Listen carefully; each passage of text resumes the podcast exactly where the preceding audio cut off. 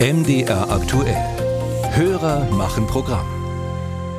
Die Hilferufe aus den Kommunen sind ja in den vergangenen Wochen immer lauter geworden. Wir können keine Geflüchteten mehr aufnehmen, die Unterkünfte sind voll.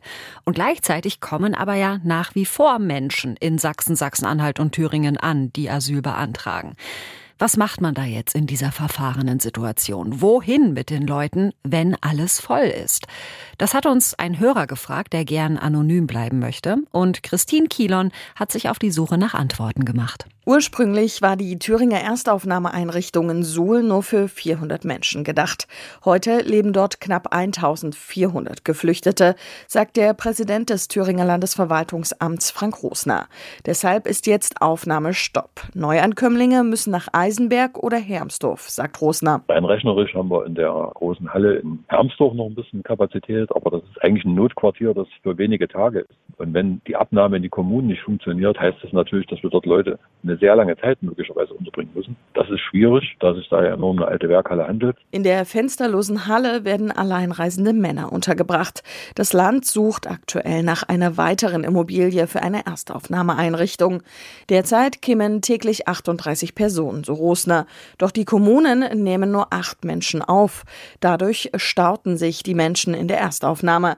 Doch die Kommunen wissen auch nicht mehr, wohin mit den Geflüchteten, erklärt Carsten Rieder vom Gemeinde- und Städtebund Thüringen. Die Unterkünfte seien voll. In ehemals freien Wohnungen wohnten inzwischen Menschen aus der Ukraine. Dann gibt es irgendwann nur noch die Möglichkeit, Turnhallen oder ähnliche Unterbringungsmöglichkeiten in Anspruch zu nehmen. Zwar wolle er keine Panik verbreiten, sagt Rieder, aber irgendwo müsse man ja hin mit den Menschen. Die Sporthallen seien für die Landkreise in Sachsen-Anhalt die letzte Option, erklärt Michael Struckmeier vom Landkreistag Sachsen-Anhalt.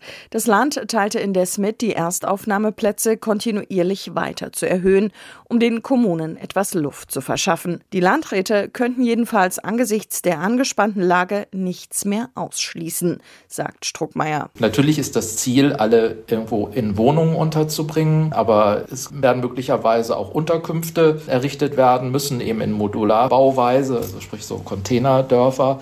Mindestens ein Landrat sprach ja auch davon, möglicherweise auch Zelte beschaffen zu müssen. Solche winterfesten Zelte gehören in Sachsen längst zum Alltag.